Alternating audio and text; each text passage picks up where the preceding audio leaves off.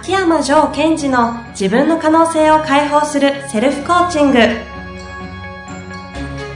卓越した人物が持つ共通した能力それは自己対話の力。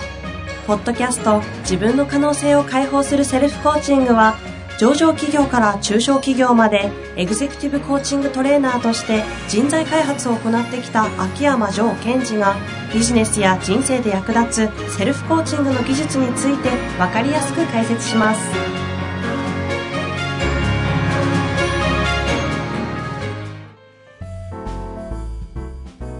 こんにちは、遠藤和樹です。秋山城賢治の自分の可能性を解放するセルフコーチング。城さん本日もよろしくお願いいたします。はい。よろしくお願いします。さあ今日は、えー、お楽しみの上ログでございます。お楽しみの。私がお楽しみのなんですよね。皆さんもお楽しみだと思います。はい。今日の上録よろしくお願いいたします。はい。じゃあ今日の上語録です。人に格好つけるな。自分に格好つけろ。人に格好つけるな。自分に格好つけろ。なるほど。で も何で笑ってるんですか？今、何笑いですか今？自分で喋りながら、はいええ自分の声がエコーかエコーそれ妄想ですおかしくておかしくて。あの、ぜひ、その意図をはい。お願いいたします。えー、まずあの、自分らしくっていうことが大切です。と言ってるわけじゃないんですよ、ここは。実は。あ、違うんですか？うん。あの、人に格好をつけるっていうのは、非常に実は難しいわけですね。うんうん。なんでかっていうと、その、相手がね、かっこいいと思うっていうのは人それぞれじゃないですか。はい、はい。そうすると、人に対してかっこよくつけろっていうと、どこにか合わせていいかわからないくなってしまうと思います？よ。確かに。70億人に対して格好つけてもね、ねえ70億人分の自分出せって話ですかと。そうですよ。そうすると、あとはその、何を見なくちゃいけないかっていうと、相手のその、顔色ばっかり見ないといけなくなってしまう。で、私がこう、ね、遠藤さんに対して格好をつけようと思った場合、遠藤さんを観察していくのはいいことなんですが、うんうん。お、なんかジョーさん最近かっこいいですね、みたいな。あんまり必要なさそうですけどね。いやいやいや。そしたら、でも遠藤さん自身のかっこよさっていうのも変わっていったりするわけですよね。そうするとほあれ？変わった最近みたいな。そこにまた合わせなくちゃと。あ、なるど。ほど、なるほど。となると、まず人に格好をつけるっていうことは、えっ、と、大変ですよってことをまず言いたいんです。なるほど。人、人に格好つけるってことは大変です。大変です。対応していかなきゃいけない。観察して対応を繰り返すと。確かに大変そうです。で、自分でかっこいいかどうかって自分でわかるじゃないですか。え、わかります？いや、ダセーな俺はとか。ああ、そういう意味では。はい。うんうん。だって自分のかっこよさってのあるわけですよね。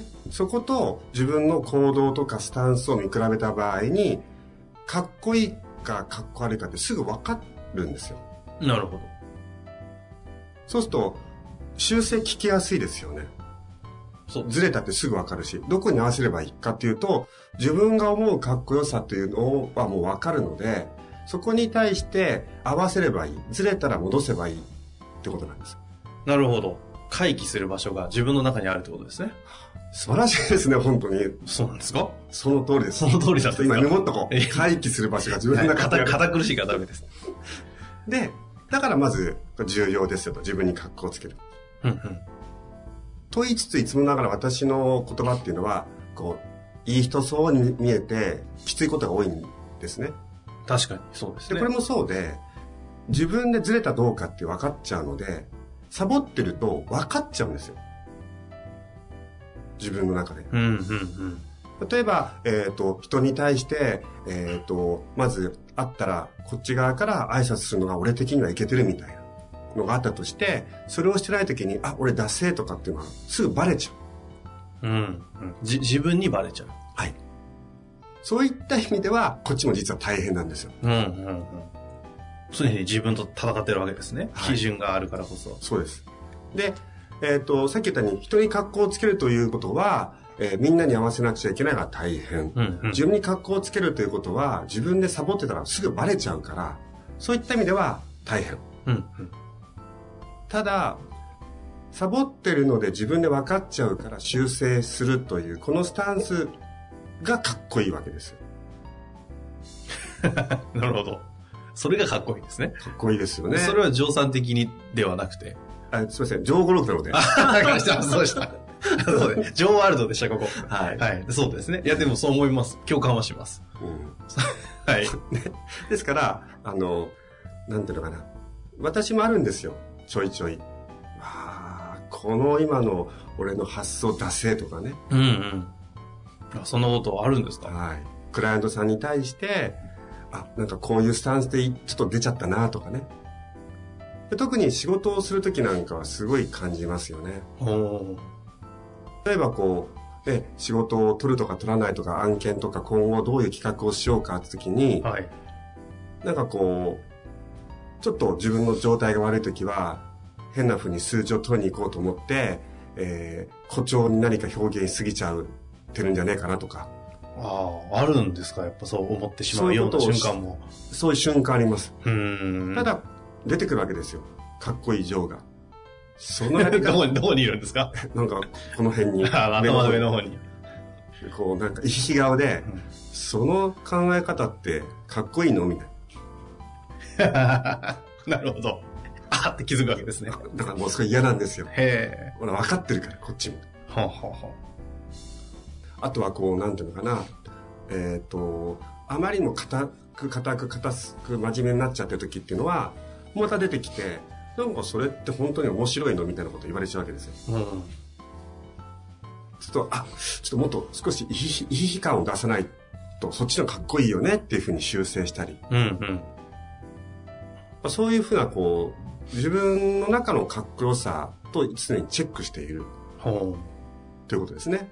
その自分の中でのかっこよさをチェックするためにはどうすればいいかも聞きたいですし、そのチェックリストは、なんか、何項目もあるんですか？どうなってるんですか？あの、これはよくね、あの、遠藤さんとお話しするので、私たちよく使ってるのはあるじゃないですか。え、何ですか？チェック項目としては。アウトカム？アウトカム。あれ？アウトカムもそうだし、はい項目としては、こう、熱くとか、はいはい。まあ紹介しておくと、熱く、エロく、美しくみたいな、はいはい。3ワードをよく使いますよね。うんうん。で熱くっていうのはちゃんとそこに、えっ、と、仕事をしていく上で、情熱って乗せられるのかとか、うん。ね、エロくっていうのはこう、まあ、ちょっと色っぽさとか、こう、面白さとかっていうのがちゃんと組み込まれてるのかとか。あと、美しくっていうのはこう、ちゃんとこう、大義があるのかとか、世の中に出しても、うん恥ずかしくないっていうか、こう、整合性が取れてるかとか。うんうん。あれは、あ私の中でもあの3つは、ポイントですね。ほがたくさんあるというよりも、この3つをチェックしてて、この3つがきちんと折り、あ、こう、折り重なっていれば、それはかっこいいわけ。う。はあ。心技体みたいなもんですね。そうですね。スケールブスケール熱く、熱く、エロく、美しく。まあ、みたいな、こう、抽象度の高めのうん、うん。自分のチェックリストみたいな。で、リストというか、項目があるわけだ。はい。で、そこと、こう、照らし合わせて合ってると、やっぱり、お、なんかこう、自分の state 変わりますよね。うーん。逆に変な部分が残っちゃうと、じゃあ服にしても、仕事にしても、人との会話の中でも、なんかそこの部分の心技体じゃないですけども、どっかが、こう、調子悪いままあると、なんか自分の中でこう、いいエネルギーが出てないというか、後ろめたさがあったり、ちょっとダセえな、みたいな。なるほど。で、大体ダサいなとか思うときは何から来てるかっていうと、多分恐れですよね。うーん。で何に恐れてるかってことをチェックすると、また戻れる。では、皆さんも、皆さんの中で、自分の中のかっこよさっていうのは何なのかなっていうのをこう持って、そこと照らし合わせていくっていうのは一つやり方としては非常に面白いです。おジョーさんの例で言うと、自分にとってのかっこよさは先ほどの、その3つのワーはい。ドが、こう、自分の中でのかっこよさだったりするんで、そういうものを持つといいよみたいな感じですか？そうですね。ですからこう、なんか、服で格好をつけるとかっていうことを言ってるわけじゃない。まあ、服でも同じ、その3つの要素を入れてますけどもね。あ、そうなんですか？はい。今のジョーさんは、マフラーしながら、ジャケット着て、手袋して、ここかっこいいですかね 熱く。熱、あの、確かに。熱そう、温かそうです。意味が違います、意味が違う。そうか。なるほど。確かにちょっとエロさはありますね。今日実は久々に、セーターなんか着てみたんですよ。うん、そうなんですよ。ニットで。しかも、シャツ着ないでニットとか着ちゃって。そう。ちょっとほら。はい。あの、今回は、エロさっていうのをちょっと可愛くぶってみました。で、まあ、それをやることによって自分の、なんていうのかな、こう、自尊心みたいなものがきちんと整いますよということですね。うん、あ、なるほど。そこに来るんですね。はい。まあ、そんなわけで、どういうことですか？かっこよく生きようぜと。そうですね。その自分の中で指針を持ってそこに対してチェックしていく。で、人に格好をつけないで自分に格好をつけると、いわゆる皆さんが欲しがっている芯のある人間とか軸ができてくるってところにつながっていくと思います。なるほど。まあ、ぜひ、ジョーさんのリスナーの方々、かっこよく、まあ、女性は美しくですか？そうですね。綺麗に。はい、女性生きていただくためにも、今日の回、生かしていただきたいですね。えっと、今、いつしゃべってて、はい、セミナー来て、はい、あの、私に会いに来ていただいて、えー、ジョーさん出せとか言われたらどうしよう。でも自分に格好つければいいんですかね。ありがとうございます。いやいや、作ったつもりはないですよ。っていうふうにならないように、はい、これが今日の私ですってやるしかない。なるほど。セルフチェックですね。はい。自分の中に答えを見つけようと。はい。ありがとうございました。はい。ありがとうございました。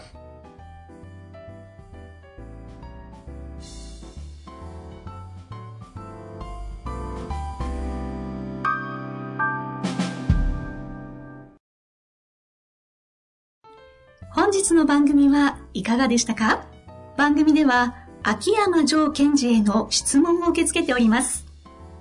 ウェブ検索で秋山城と入力し、検索結果に出てくるオフィシャルウェブサイトにアクセス。その中のポッドキャストのバナーから質問フォームにご入力ください。また、オフィシャルウェブサイトでは無料メルマガも配信中です。ぜひ遊びに来てくださいね。